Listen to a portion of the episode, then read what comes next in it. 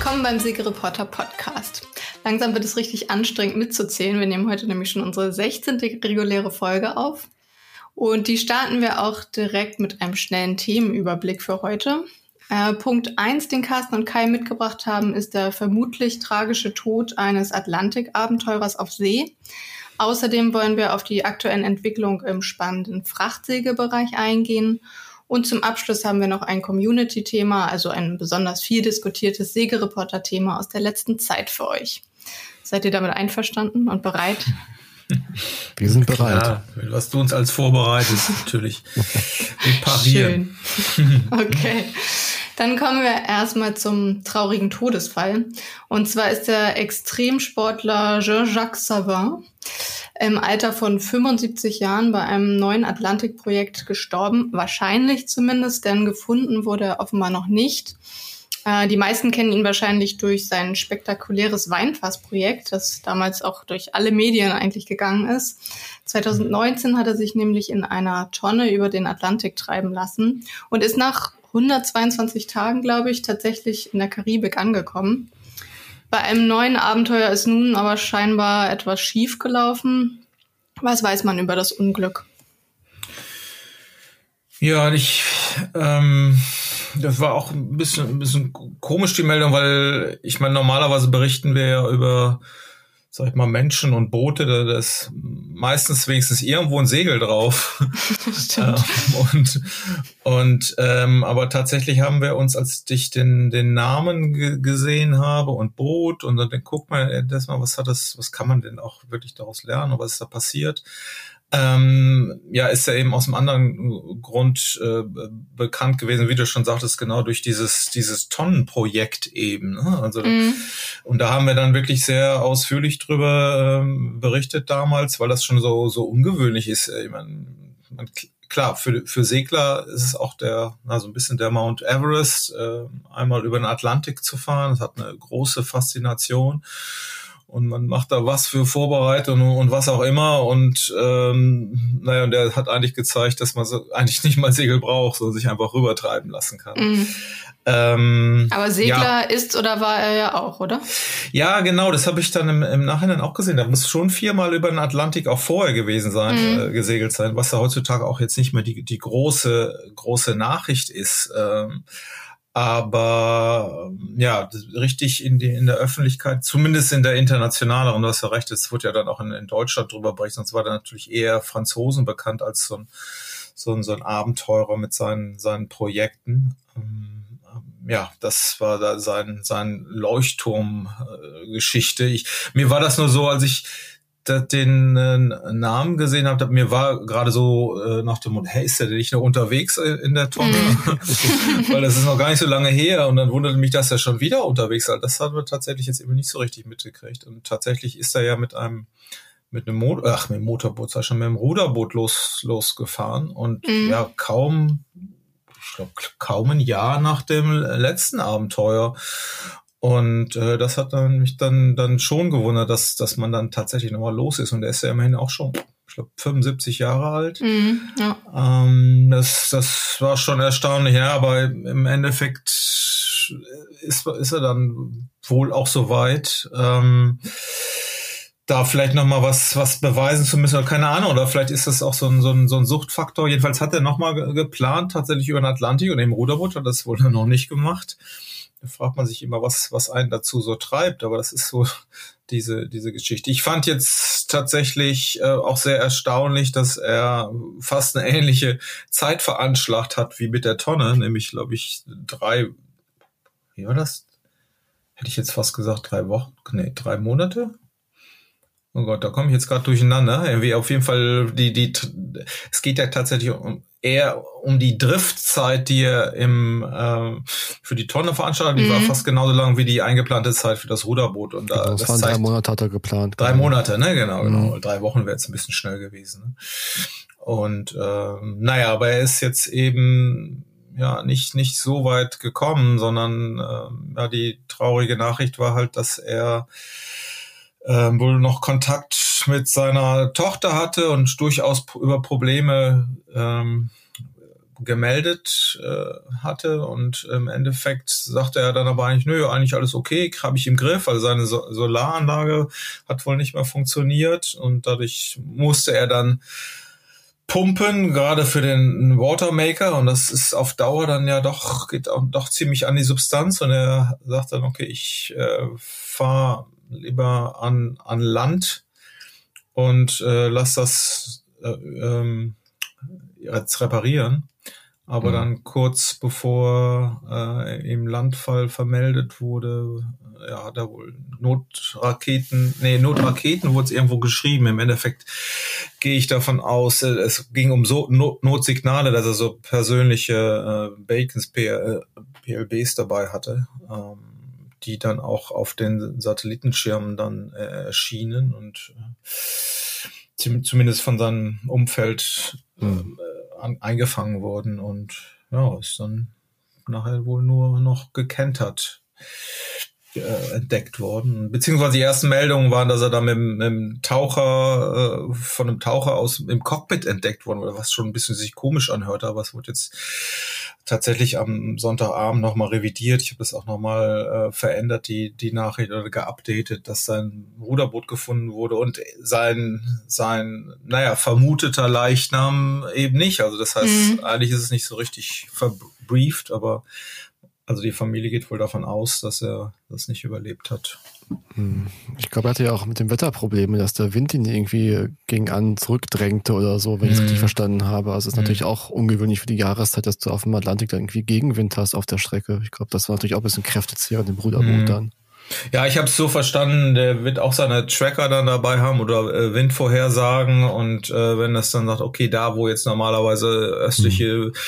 Winde hast, wie man ja auch jetzt gerade bei dem Parallel oder äh, etwas vor, na doch parallel stattfindenden Transatlantikrennen. Die ersten waren ja schon im Ziel, aber hat man ja auch gesehen, dass da starke östliche Winde eigentlich waren, aber die waren jetzt wohl nicht mehr vorhergesagt. Jedenfalls äh, hat er gesagt, er müsste irgendwie einen Umweg fahren, weiter nördlich, was den äh, Weg um was sagt er, 900 Meilen verlängert hätte mit so einem Ruderboot, das ist schon nicht ohne. Oh, also ja. Ich glaube 500 waren es, ja, aber es ist natürlich wirklich nicht ja, ohne. Ja. ja, und dann musst du natürlich dann ja, ändert das ja den gesamten Plan und äh, deshalb habe ich das dann so interpretiert, dass er dann quasi äh, das, den Wind sieht und genau wie die Wetterrouter an sich halt auch gucken, die dass sie Rückenwind haben und dann muss er halt irgendwo in die Zone, wo er dann Wind von hinten bekommt. Also äh, naja, das hätte aber wahrscheinlich ja irgendwie noch, hat er ja irgendwie eingeplant, aber du bist natürlich dann noch mehr, also flexibler mit, mit so einem Boot, wo du wenigstens Ruder dran hast, als mit der Tonne, ne? Also, ja. Von daher war das ja wohl, wohl machbar, aber ja, was jetzt genau passiert ist, äh, kann man nur drüber spekulieren.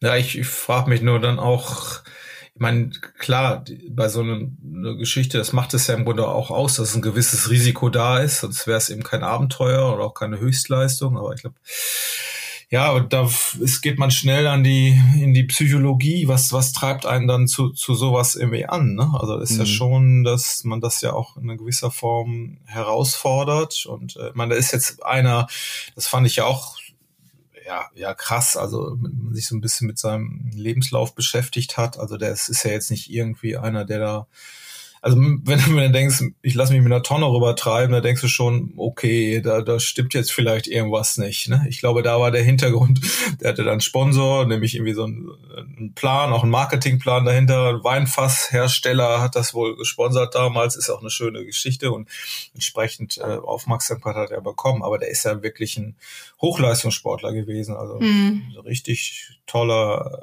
Triathlet, der auch ganz vorne in der Weltspitze schon mit mit äh, ja, was sagt man dann beim Triathlon, gelaufen, gefahren, geschwommen ist. Und ähm, ja, also der, der weiß schon, was er machen wollte. Und es hieß irgendwie nach dem letzten Ton, in dem letzten Tonnenartikel, den wir tatsächlich geschrieben haben, dass sein nächstes Projekt sein sollte, er wollte durch den Ärmelkanal schwimmen.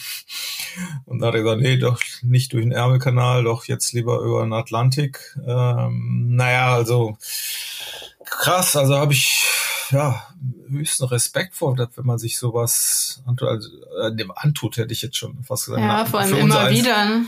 Eben. Es immer ja. wieder herauszufordern. Ja, also es muss schon, ja, muss schon was da, da dran sein, ne? Also an dem, diesem Gefühl, das dann auch geschafft zu haben und dann, das ist ja, ja, wie man das sportlich, ist ja eine sportliche Höchstleistung. Ja, vor allem in dem Alter auch noch. Ja, ich meine, da kommt wahrscheinlich viel dann dazu, okay, ich will es nochmal schaffen, die, die Zeit mhm. läuft ab, sich nochmal beweisen, es geht und ist natürlich dann ja. auch ein Vorbild für, für ganz viele, die sagen können, wow, also mit, mit 70 ist mein Leben jetzt nicht zu Ende, sondern guck mal, der, mhm. der rudert da noch rüber. Also ist natürlich eine ganz tolle Leuchtturmfunktion, ähm, aber ja, krass, schade, wenn das so, so endet. Ähm, ja, traurig. Okay, dann gehen wir weiter zum nächsten Thema, was nicht ganz so traurig ist. genau, unser zweites Thema sind alternative Antriebe in der Frachtschifffahrt. Da haben wir ja zuletzt auf Segelportal sehr viel drüber berichtet, weil es ja zahlreiche mehr oder weniger neue Systeme gibt.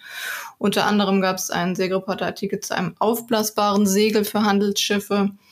Wie schätzt ihr diese ganzen Ideen ein? Also wird es in Zukunft wirklich wieder Frachtsegler geben? Was für ein Potenzial haben die Projekte? Ja, ich, ich finde ja, ich war ein bisschen erstaunt, äh, gerade über die Resonanz von diesem ähm, na, sagen wir, aufblasbaren Segel irgendwie. Ne? Das ja, das hat ja sehr viele Leute interessiert. Genau, besonders eben auch auf äh, Facebook, da ja. wird auch äh, kommentiert, das eine riesige Reichweite, weil das ist ja nicht das erste Mal, dass wir darüber berichtet haben. Ja. Ich fand das ohnehin spannend, weil viele Sachen, die bei uns ankommen, sind ja dann oft so, wie, oder waren es jedenfalls so Visionen für die Zukunft. Mhm. Und hast dann nochmal so, ein so ein spinnerter Designer, hat's, hat's, hat vielleicht ein bisschen was geraucht oder, oder was getrunken und dann setzt, stell ich mir das immer so vor, dann setzen sich dahin, oh, jetzt zeichnen wir mal irgendwas für die Zukunft und äh, naja, sieht schöne Bilder und nicht, aber das ist ja jetzt tatsächlich ganz nah dran an der, an der Realität und an, der, an dem Druck durch äh, ja, auch durch die Gesellschaft, durch die Welt, durch unsere Klimakrise ist das plötzlich irgendwie ein großes Thema und ich finde das mega spannend. Der, das, mhm. Dieser Druck führt ja auch dazu, durch durchaus reale Sachen zu entwickeln. Und bei diesem tatsächlich aufblasbaren Ding ist dann auch nochmal spannend, dass so Namen wie Desjardins auftauchen, dem, dem zweimaligen Wandy Globe-Sieger. Also die stecken da alle, dieses ganze Know-how, was wir im Segelsport haben, steckt da wirklich mit drin. Und dann sieht man mhm. eben auch noch eine eine Segelyacht, auf der der, auf der so ein, so ein Boot, äh, äh, so ein Segel hochzieht oder wie sagt man, aufpumpt oder also das sieht auch gar nicht so unästhetisch aus. Was, was würdest du sagen, Kai? Hast du das Ding auch schon bestellt? Das sieht ja nicht so schlecht aus. Noch habe ich es nicht bestellt.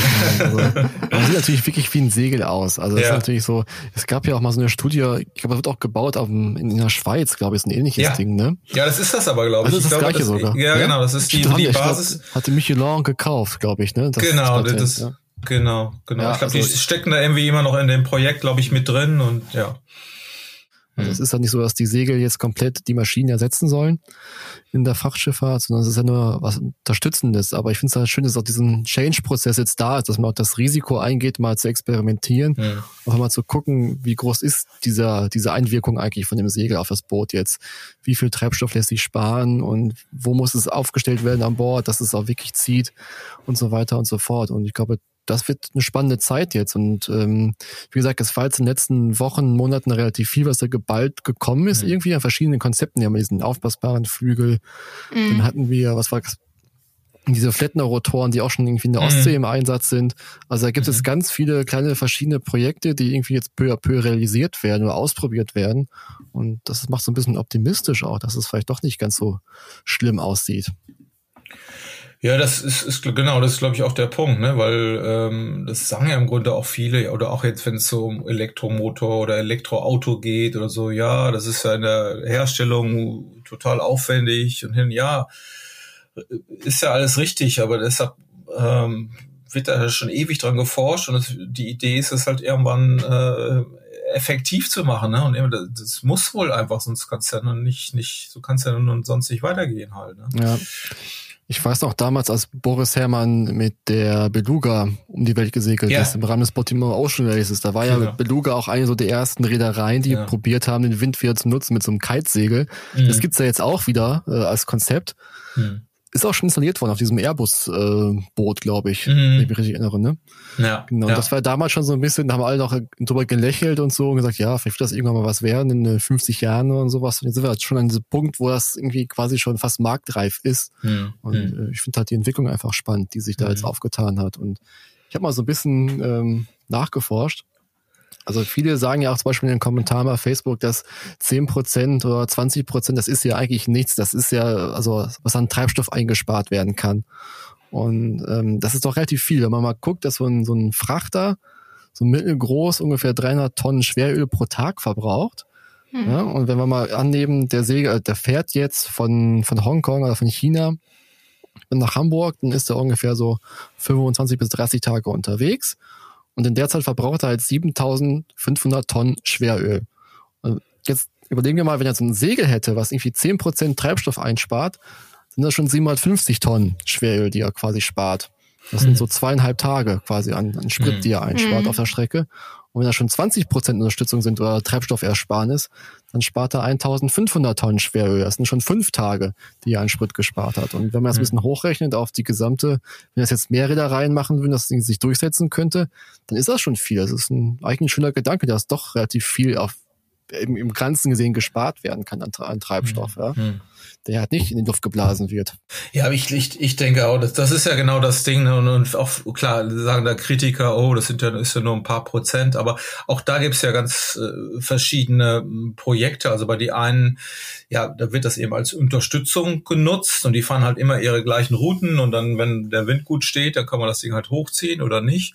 Mhm. Aber es werden ja jetzt auch schon, hatten wir ja auch vergangene Woche schon wirklich Frachtsegler gebaut, ne? Also Schoner, die tatsächlich mit dem großen Laderaum die wirklich da segeln rüber. Und dann muss man auch nicht denken, dass die jetzt wirklich äh, nur segeln. Ich meine, die haben auch immer noch einen Motor dabei, ne? aber da wird die, mhm. äh, ähm, die können sich jetzt auch nicht leisten, da wie, wie früher die Clipper am Kap Horn, dass sie da wochenlang irgendwie rumparken oder, oder Kreise drehen, weil sie nicht am Kap Horn vorbeikommen oder so. Das, das wird nicht, nicht möglich sein. Aber dafür gibt's ja noch ganz andere Sachen und man muss dann entsprechend auch ähm, die, die Routen anpassen. Also das ist ja auch so, so ein Effekt. Ich, ich finde, diese Welten äh, rücken schon zu, nah aneinander ran. Also wenn so ein Name Jo irgendwie fällt und Vendée Globe, dann ist das eben nicht so weit entfernt wie, wie früher noch. Also alle dieses diese Routenprinzipien, dass die, die, die Technik, die sich fortentwickelt äh, hat, dass man weiß, wo der Wind jetzt weht, dann kannst du natürlich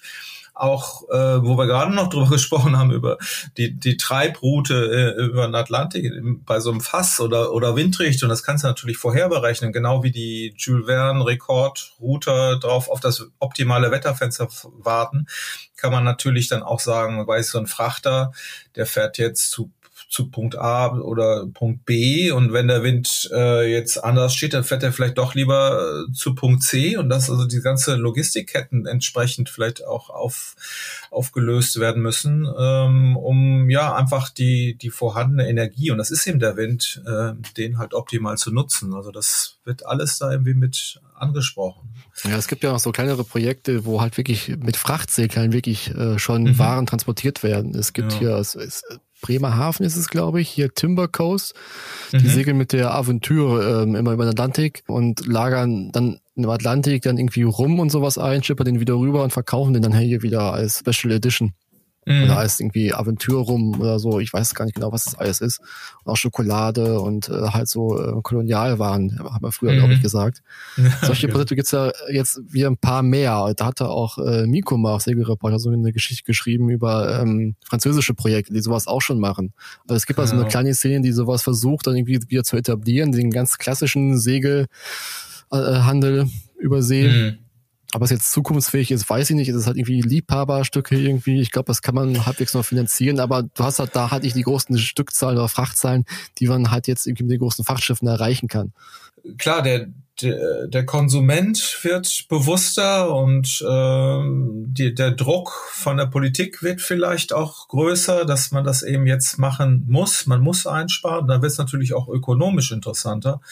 Also ich habe da schon Hoffnung, dass durch den Druck die, äh, ja, die Windkraft und dann eben auch das Segeln ähm, ja, eine, eine höhere Wertigkeit bekommt, weil es einfach kommt so naheliegend vor. Ne? Mm, no.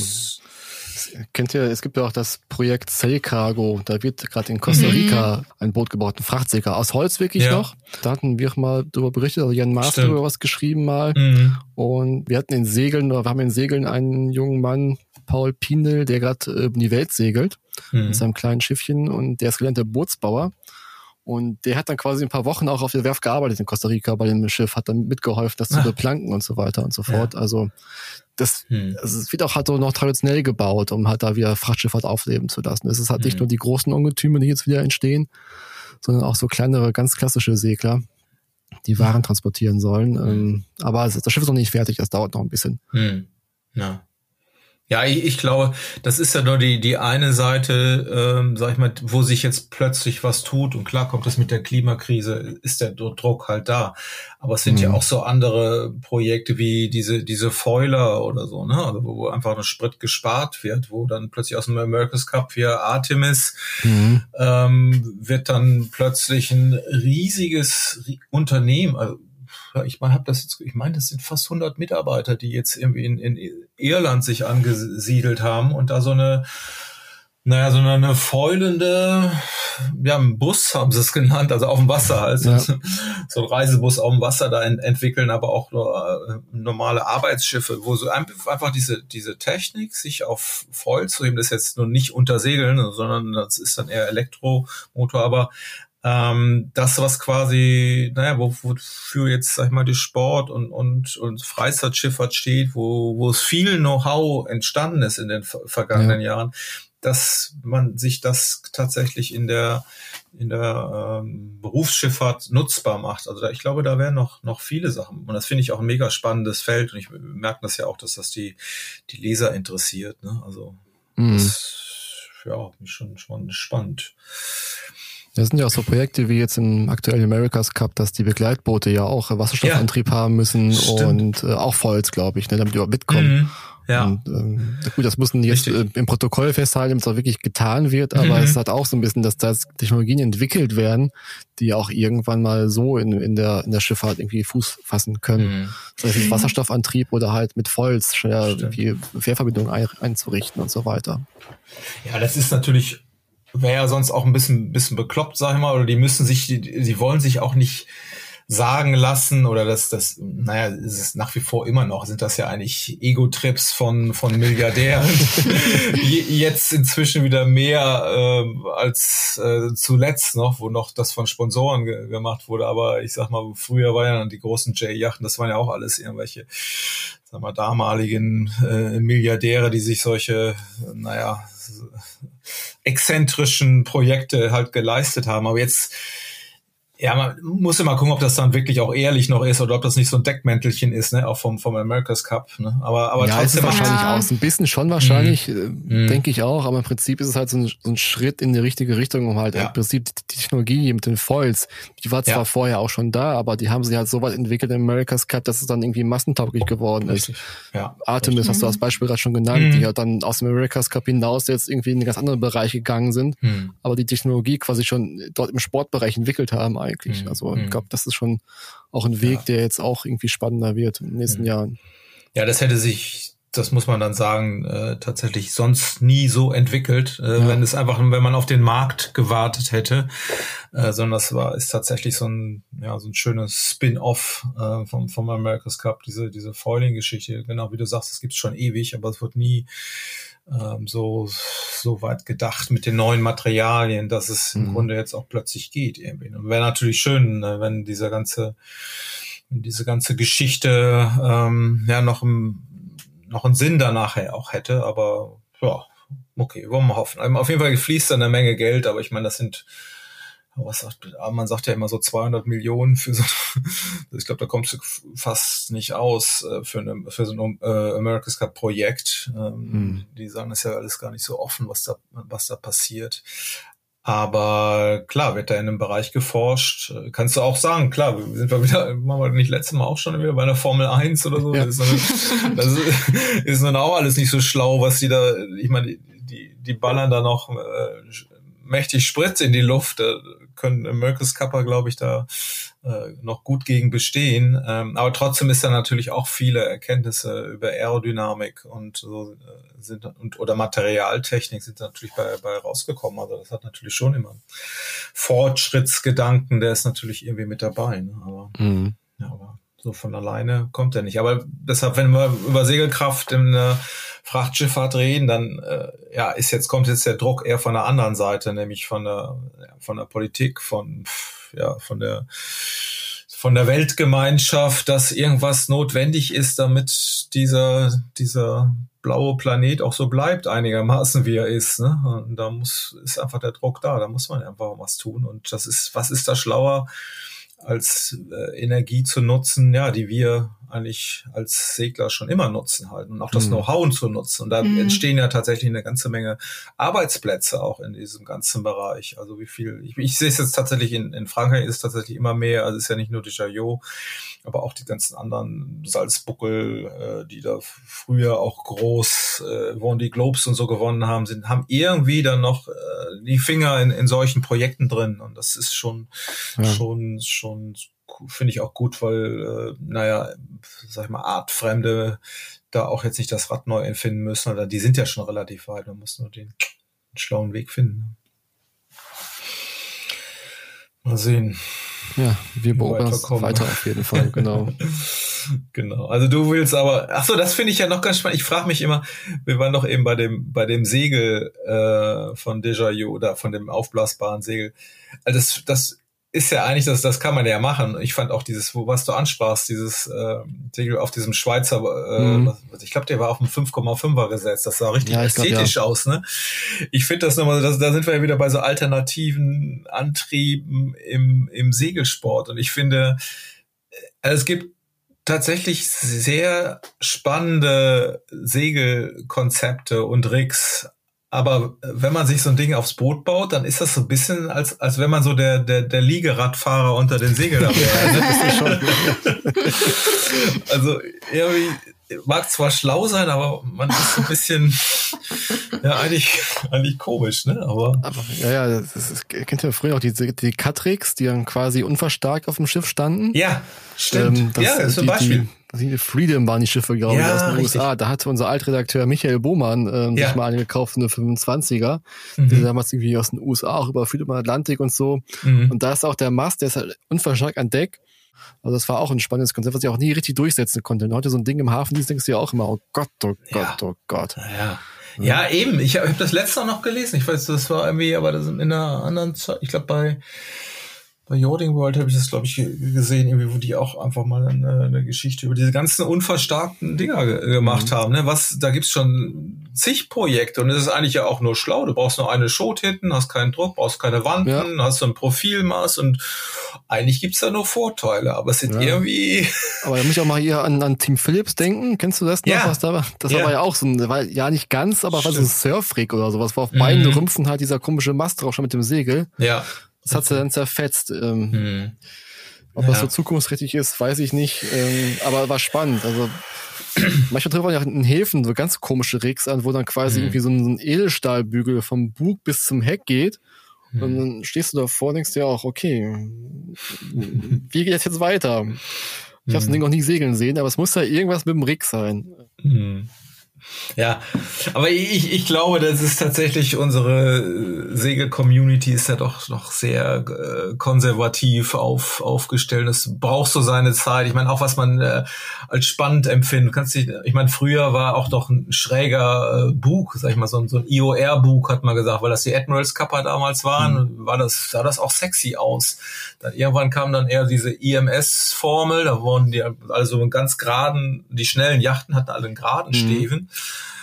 Und dann, das hat schon einmal so, äh, wie hässlich. und dann hat man mir gesagt, na, eigentlich sieht das doch ganz schlau, äh, ganz, ganz schick. Und, und dann hatten auch, auch Fahrtenjachten haben das. Und ich meine, jetzt, letztes Ding ist, sind doch diese ganzen Plattbug-Dinger, die Scoes, mhm. mit voluminösen Bug. Da sagt man, ach du Scheiße, wie sieht das denn aus? So, so einer platten Nase. Aber inzwischen, wenn man diesen Boot, also ich glaube, das, das kommt auch. Also es braucht immer so eine Zeit, bis man sowas ja. auch ästhetisch findet. Man muss ja nur durchsetzen einfach. Ne? Also ja. Bei Bavaria mhm. machen das ja auch, sie jetzt diese quasi keinen runden Bug machen, aber schon so ein bisschen Mhm. so einen fülligeren Bug. Mhm. Das halt nicht mehr auf dieses ganze spitze Dreieck zugehen, sondern wirklich so eine Rundung vorne drin haben, um einfach unter Deck mehr Platz zu schaffen. Ja, das ist dann der eigentliche Grund. Ne? Ist ja. auch ein Vorteil, immer ist auch mit ein Vorteil. Ne? Ja, Aber- also das ist natürlich für die, fürs Fahrtensegeln ein Mhm. Vorteil, definitiv. Also ob es Mhm. jetzt irgendwie äh, segerisch so viel bringt bei den Geschwindigkeiten, die du auf dem Fahrtenschiff hast, weiß ich jetzt nicht. Aber was halt raummäßig angeht, das ist natürlich ein Vorteil, klar. Genau, wie, was noch damals hier als äh, beim America's Cup war das dann? Die Australier haben noch den Cup, ich glaube 83 gewonnen mit so einem Mhm. Flügelkiel, ne? Flügelkiel, ja. Und danach hatten auch auf Fahrtenjachten alle so einen Flügelkiel und wo du denkst, hä? Oder viele jedenfalls, wo du dann sagst, okay, das ist aus dem Admirals Cup, aber im Endeffekt war das eigentlich nur, man kon hat, konnte beim Fahrten war der Vorteil, glaube ich, dass du konntest den, den Tiefgang verringern, ja. aber eigentlich hast du ja eben viel mehr Widerstand. Das war jetzt keine Schlepptankversuche irgendwie stand dahinter, sondern es war einfach, ey, cool, America's Cup Sieger oder Ja gut, aber ich, ich weiß, hat der, der Flügelkiel ja was gebracht damals bei, Mhm. bei äh, Australia 2 war es, glaube ich. Ne? Ja, ja, bei denen, das war der Grund für den Sieg, aber eben be- ganz speziell bezogen auf diese Formel, auf diese Regeln in die in, von dem ähm, Zwölfer damals. Und das, ja, also da war dieser Spin-off jetzt nicht logisch zum zum Fahrtensegeln. Ne? Ja, was wirklich der Vorteil war, war halt dann der, der Tiefgang. Ne? Also ich habe einen Bekannten, der hat äh, ein 40-Fuß-Schiff mit Mhm. nur 1,40 Meter, 50 Tiefgang, wo auch so ein Flügelkiel drunter ist einfach. Also Mhm. das Schiff segelt nicht schlecht, ist auch relativ schnell, Mhm. aber ich glaube, das mit der Höhe hat man ein bisschen Probleme gehabt. Aber der Vorteil war einfach, dass es halt vom Tiefgang her nicht so, äh, so tief reicht Nee. einfach. Da konnte quasi Ja. in Holland dann irgendwelche Inseln ansteuern, wo dann die Leute schon in Panik verfallen sind, dann an, an Land standen und gewinkt haben, hau ab, hau ab, ist so untief, ist so untief. Und der Ja. fährt da einfach rein und kann überall Mhm. anlegen. Ja, aber ich glaube, für, für vorm Admirals, äh, America's Cup Sieg hättest du das nicht verkaufen können. So hast du doch, ja, ist Tiefgang, aber dann hast du ja, da ist ja dann doch irgendwie ein, ja, ein Stummelkiel mit so, einem- so einem fetten Ding da irgendwie drunter Mhm. zu beiden Seiten. Das sieht jetzt äh, hydrodynamisch nicht immer durchdacht, sah das aus. Aber egal. Es gab ja auch mal den Kiel mit dem Loch. Ja, Kennst du den noch? stimmt. Also bei Bavaria war es, glaube ich, auch. Er hatte so ein normaler Kiel, in der Mitte war einfach Ja. ein Loch, also eine Aussparung quasi drin, ja, ja. Und man noch eine kleine Bombe drunter. Das war halt, ob er was gebracht hat, Ja. weiß ich nicht. Ich glaube nicht, sonst äh, ist doch gebaut werden. Jetzt sieht das durch, jetzt sieht das durch. Aber Oder ja, da war ein Loch in der Mitte. Von der Delia gab es da nicht irgendwie auch sowas von das von Dela irgendwie? Die hatten auch so einen komischen Kiel. irgendwie. Ich meine, es gab ja beim Mercus Cup, die hatten auch dann teilweise, hä, wie war das denn? Also ganz viele verschiedene äh, Versionen, dass sie vorne ein Ruder hatten, hinten ein Ruder und dazwischen so ein Kiel. Also völlig ihre Konstruktion, die sich ja nicht durchgesetzt haben irgendwie. Aber ich meine, Spin-offs gibt's ja immer wieder und ich bin, ich sag mal vom vom letzten äh, America's Cup, ähm, also gerade wo wir über Segel und Rigs gesprochen haben, dieses doppelwandige Segel, wo, Mhm. äh, was ja dann eher ein Profil dann hast, sowas macht ja schon Sinn. Ne? Und da bin ich mal gespannt, wie sich das mal, ähm, ob das äh, sich ja fortsetzt oder auch im, im Fahrtensegeln übernommen wird. Also Ja. noch nicht viel davon gesehen, aber das ist, hat sich ja tatsächlich als positiv durchgesetzt, während davor in Bermuda auf den Katamaran ja auch noch die starren Profile, die du immer mit dem Kran setzen musstest. Ja. Das war, ist jetzt nicht vom Handling her nicht ganz so toll, aber so haben sie ja jetzt tatsächlich Segeltuch, äh, doppelwandiges Profil und das trotzdem ja wirklich ein Profil ist und natürlich. Ja, aber ich, ich glaube, es wird sich halt vielleicht in so einem Nischen, Nischenbereich Mhm. durchsetzen, aber niemals im Fahrtenbereich, weil es einfach zu Mhm. teuer ist. Du musst ja quasi dann zwei Großsegel kaufen Ja. mindestens. Und vermutlich. von daher Ja. glaube ich nicht, dass es jetzt so weit kommen wird, aber ähm, Ja. der Ansatz war eben spannend halt. Ja. Mhm. ja. Mal sehen. Mal sehen. Wir werden sowieso bald alle, alle vollen, oder?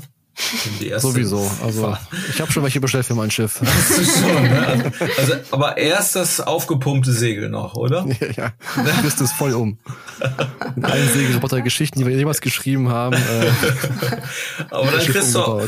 Dann kriegst du aber auch das, das Liegeradfahrrad, den, den Hut mit dem Kinnriemen und auf dem Liegefahrrad hinten diese, diese Die Flagge Fahne drauf, hinten. die Fahne, damit man dich sieht.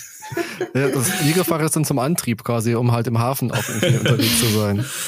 Oder um, um die Wünschen zu bedienen vielleicht. Ja, genau. Ja. Oder wir lassen Filine da, oder wir schenken Nee, Filine. nee, das, das kann, das kann Kai schön machen. Na gut.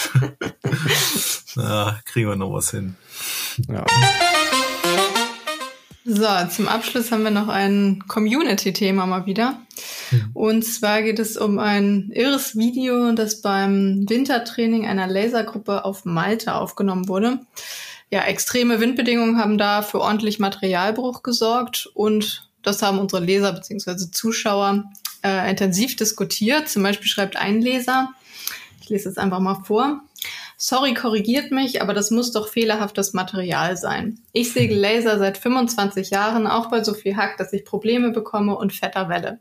Ich habe mehrere Oberteile abgebrochen, Bäume, Niederholer aus Baum und Mast gerissen, unzählige Beschläge zerlegt, aber ein Unterteil habe ich noch nie zerlegt. Was sagt ihr zu diesen Szenen und den Kommentaren? Davon gab es auch noch andere Kommentare. Vor allem mhm. du, Carsten, als unser mhm. Regatta-Spezialist. Aber auch als Laserspezialist. Ja, also, das, ja. das Video halt auch gesehen, dachte mir, oh, wie so ein Streichholz. Ja, ja, krass. Stimmt, da sind wir bei unverstärkten Masten, ne? Stimmt ja gerade. Die Klammer geschlossen. Genau. Schön. Da haben wir eine super Überleitung irgendwie, ne? Aber das ja ist, ist, ist vielleicht genau, genau der Punkt. Ne? Also ich muss sagen, ähm, äh, was mich an dem Video gewundert hat, dass tatsächlich in der Situation gleich zwei Masten gebrochen sind. Ne? Das mhm. war das ja. erstaunlich. Der eine fährt um die Tonne und dann der, der andere kommt direkt irgendwie hinterher. Ich fand auch schön, wie sie sich dann angeguckt haben im Video, so, hä?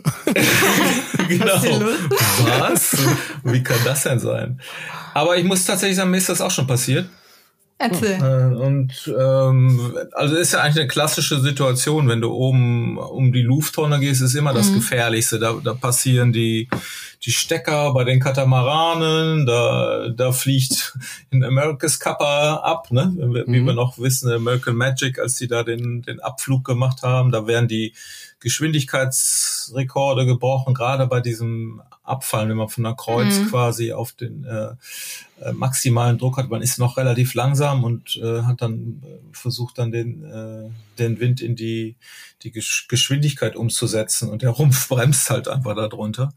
Da hast du halt den den den maximalen Druck halt im, im Segel und ähm, mhm. ja beim beim Laser ist halt genau da hast du keinen Achterstark, du hast nix was irgendwie hält. Und ähm, ja, das ist schon eine Sollbruchstelle da unten. Das ist auch, ich habe es mir nochmal versucht anzugucken. Ich glaube, es ist genau da, wo ähm, der Niederholer angepoppt ist. Also der ist ja quasi mit so äh, insgesamt vier Poppen, so, so, eine, so eine Klammer an, den, an das Alu-Mastunterteil wird ja da festgenietet.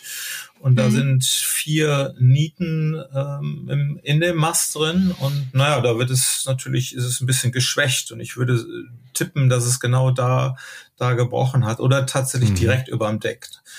Und ähm, ja, jetzt muss man sagen, also ich, ich bin jetzt auch nicht so drin, äh, wie gesagt, meine ich habe ja auch mal, weiß ich nicht, zehn Jahre Laser gesegelt oder ziemlich intensiv und ähm, ja zuletzt immer mal so ein bisschen sporadisch und inzwischen gibt's ja auch neues Material. Also das alles das, was, was früher galt, muss nicht immer ähm, ja auch noch noch zutreffen. So habe ich auch mehr inzwischen, einen, um mich an die äh, aktuelle Materialgeschichte so ein bisschen an, anzugleichen, auch so ein ähm, Glasfaser Mastoberteil wird in, gibt's inzwischen ist ganz schwarz, das sieht nach Kohlefaser aus, ist aber nicht. Ähm, also die, die, diese Mastoberteil, da bricht es tatsächlich, wie der Leser auch sagt, da bricht es am meisten. Äh, also mhm. genau an der, es wird ja quasi das Oberteil ist so ein, so ein äh, dünneres Rohr, das in das äh, dickere Rohr, das Unterteil reingesteckt wird und an dieser Steckbereich, da, da bricht halt oft ein äh, Mast, aber ich habe das jetzt von diesen neuen Teilen noch, noch nicht gehört. Sind zwar deutlich teurer.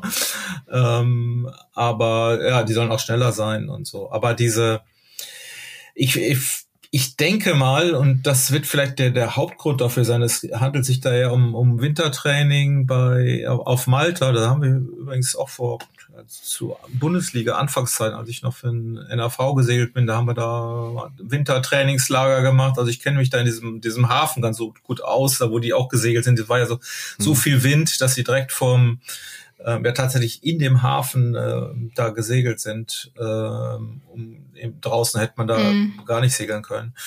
Und das ist dann auch sehr böig. Und das heißt, gerade passiert so ein, so ein Ding, wenn du äh, naja, um die Lufttonne gehst und du hast vielleicht noch, noch nicht äh, maximalen Wind und auch deine maximale Geschwindigkeit, sondern das knallt wirklich so böenmäßig rein. Das heißt, du bist ja. relativ langsam im Boot. Dann geht natürlich der gesamte Druck in das Rick und das Boot gleitet noch nicht los. Ne? Und das ist das Problem. Dann hast du das, dann biegt sich der Masse erstmal krass nach vorne und äh, bist du dann das, äh, du musst dich ja ganz nach hinten setzen, um den, den Bug aus dem Wasser zu, zu reißen quasi, damit es auch nicht unterschneidet. Also da passieren ja dann auch immer diese Stecker beim Katamaran oder so. Oder bei den diesen Fäulern ist ja immer der Punkt, das war bei dem Inslee auch, wenn dann, die haben ja, oder bei den Katamaranfäulern auch, dass das Luftruder ähm, vom ähm, am, am Heck quasi im Wasser sein muss, um diesen äh, Rumpf quasi ins Wasser hinten noch zu pressen und da noch Grip zu haben, weil er sonst vorne über den Lehbug äh, kentern würde. Und mhm. wir brauchen tatsächlich immer diesen Grip, und damit das eben nicht passiert. Bis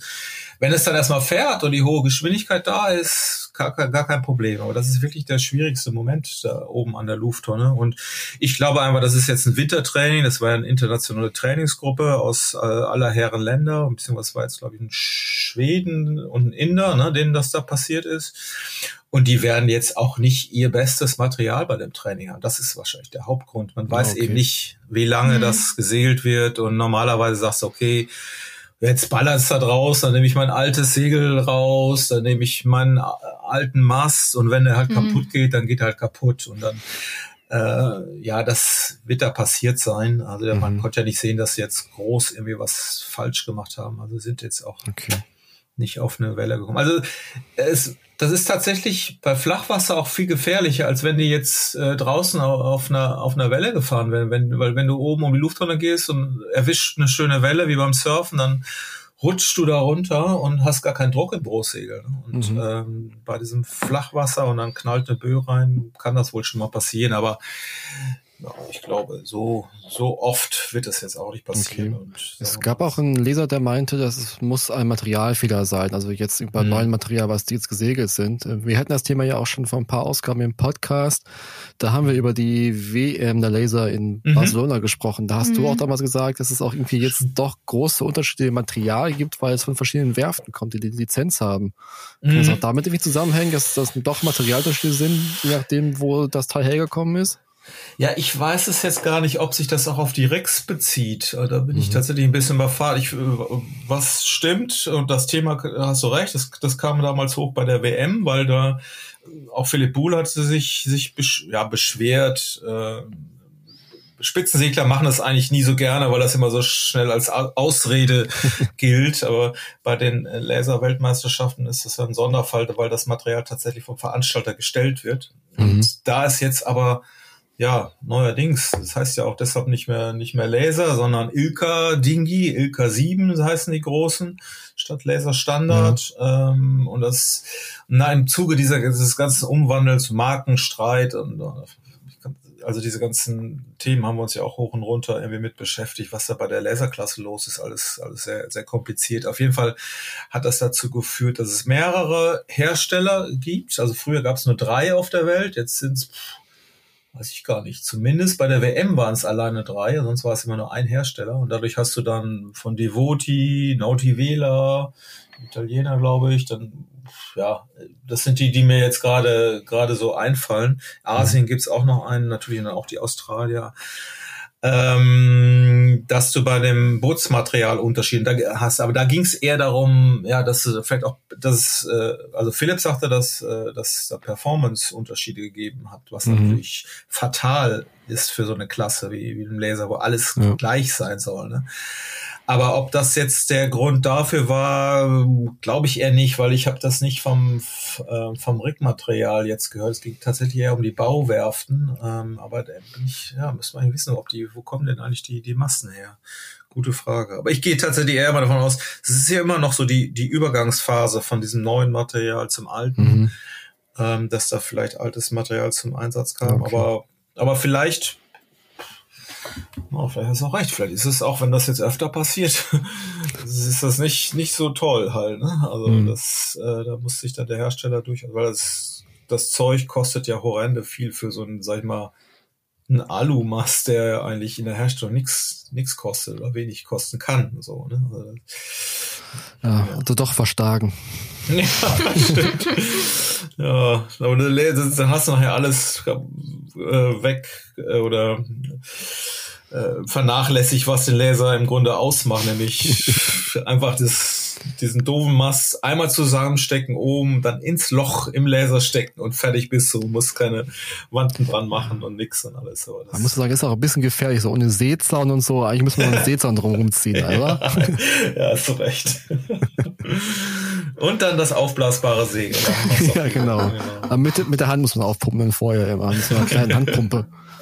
ja, ja. Ja, genau. Ja, Gebt euch ja richtig Mühe, den Kreis nochmal zu schließen. Ja, ja genau. Wir haben uns alles durch. Aber der Wahnsinn ich heute.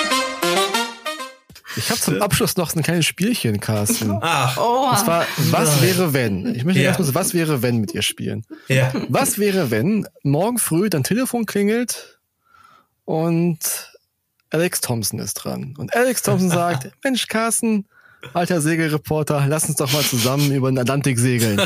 Würdest du ja sagen oder würdest du sagen, oh nee, nicht Alex Thompson?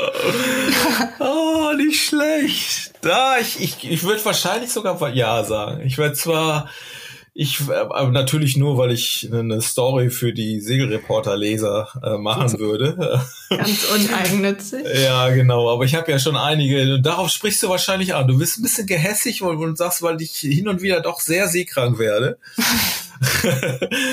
Ähm, das wird mir tatsächlich als erstes durch, durch, durch den Kopf gehen, ob ich denn sowas aushalten würde. Aber wird man da über den Atlantik fahren? Ich habe ja immer noch die Hoffnung, ich bin ja noch nie so lange und auch Nächte auf See gewesen. Ich habe eigentlich hält es ja nicht so lange mit der Seekrankheit. Eigentlich nicht. Eigentlich ist man auch, durch. Die Frage ist, ob du auch so lange auf See bist mit Alex Thompson. Also jetzt ja, ja gerade sagen, ja, zwei Bruchpiloten dann zusammen unterwegs. ach so, mein, ach meinst du wegen, weil der jetzt schon wieder was kaputt gemacht hat? Ach so. Ja, ja stimmt. Es ist halt ein bisschen so. gemein, sowas zu sagen, aber er ist ja, schon so ein Bruchpilot und so. Ja, hast du doch, da hast du recht. Wenn ihr zwei unterwegs seid, dann, ich das weiß halt nicht, wo, wo ihr ankommen werdet. Na, aber ich, und wie? Ich würde dem halt, ich würde den halt mal sagen, wie das halt geht. Ich würde dem sein, sein Boot mal beibringen, dass er nicht immer, dass er mal die Schoten aufmachen soll, wenn eine Böe reinkommt und so.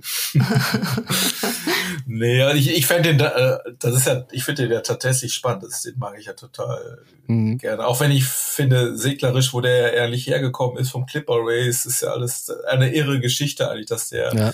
so eine Story da hingelegt hat, so weit weg von allem anderen normalen, äh, anderen Segelkarrieren. Aber, aber der auch, ich glaube, der ist auch einfach echt ein, cooler Mensch, so muss, muss Das glaube ich auch, so ja. Das bringt bestimmt also, Spaß, ja. Ja, ja. ja. Aber ähm, hast recht, aber ich sehe mich da gerade eher in dieser okay, da hat er ja verkauft gerade sein Schiff in dieser dunklen Höhle, wenn du da mit 30 Knoten rumballerst und ich sehe dann eher so meinen Magen, der, der sich da ständig irgendwo entleert.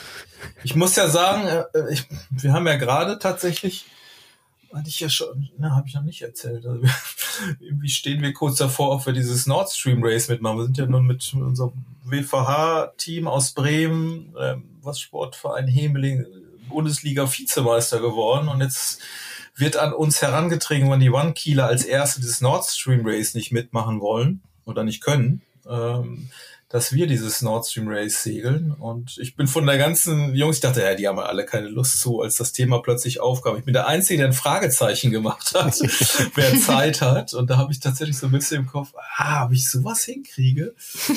ich auch so, so Horror-Stories auch von den NAV gehört haben, wo er sagt, ich, die dann auch wirklich die ganze Nacht dann auch verkannte. Es wird ja auf diesen Club Swan 50 gesegelt.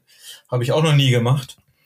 Also direkt nach der Kieler Woche. Aber das wäre so, aber wobei Ostsee ist ja nochmal was anderes als jetzt äh, über den Atlantik. Ne? Das hast du ja schon hingekriegt, Kai. Ich habe schon einmal geschafft, ja, ja. ja. Aber eher entspannt. Ja. Das heißt, du würdest nicht mit Alex fahren, oder?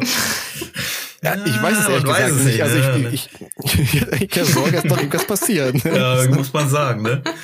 Aber im Prinzip doch, ich würde es schon, glaube ich, machen. Ich hätte dann schon Bock drauf, einmal dann irgendwie äh, mit so einem coolen Segler wie ihm einfach mal ja. eine Runde zu drehen. Es muss nicht gleich irgendwie über, eine, über einen Teich sein. Es reicht auch eine Runde irgendwie äh, in der Nordsee oder so. Ja, oder in der Ostsee. Okay. Ja, Warmduscher-Version. Ja, ja, eben. Ja, aber, aber er macht ja jetzt auch mehr Richtung Fahrentdecker irgendwie jetzt, ne? Mit seinem Gunboat da. Wo Kommt es, einem äh, vor, ja. Ja, ist zwar schnell und luxuriös, aber ja. es ist halt nicht mehr so das Racing wie früher in der Carbonhöhle. Also von daher. Ja. Wobei ich glaube, so ich glaube, das wäre eher ein gut bezahlter Job. Ne? Also das denke ich auch. Die, das hat der Eigner hat ihn da gebucht und der ist auf dem freien Markt, muss ja auch noch irgendwo Geld in die Kasse bringen zu Hause. Ne? Der hat sich doch jetzt auf auf Jersey. Guernsey oder Jersey? Ich glaube Jersey, Jersey war es, ne? Ja. ja. Hat er sich jetzt so zurückgezogen. Und man wird dann noch von ihm hören. Ne? Ja. Aber ich denke, das ist allemal besser als in einem Fass. ja, oder, mit, oder mit Alex Thompson in einem Fass darüber. Aber der im Fass ist immerhin angekommen. Ja, hast du recht, hast du recht. Aber auch cool, wie ich den Kreis jetzt nochmal geschafft ja, habe. Also ich bin ganz, ganz neidisch. Ja. Bah. Ich glaube, wir werden immer besser hier. Ja. Dann machen wir das jetzt auch nicht kaputt und schließen nee. da, damit wirklich. Es sei denn, ihr habt was noch Genialeres zum Abschluss. Ja. Können wir gleich mal toppen äh, jetzt. Nein, okay. Nee. Alex Thompson im Fass. Nee. Nee. So. Dann verabschieden wir uns für heute. Danken mhm. euch fürs Zuhören. Weitere News findet ihr wie immer auch auf siegereporter.com und bis zum nächsten Mal. Danke. Tschüss. Tschüss.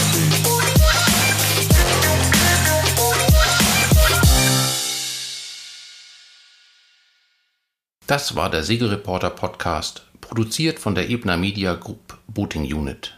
In der Redaktion Philin Lehmann, Carsten Kemmling und Kai Köckeritz, Schnitt Björn Jonas.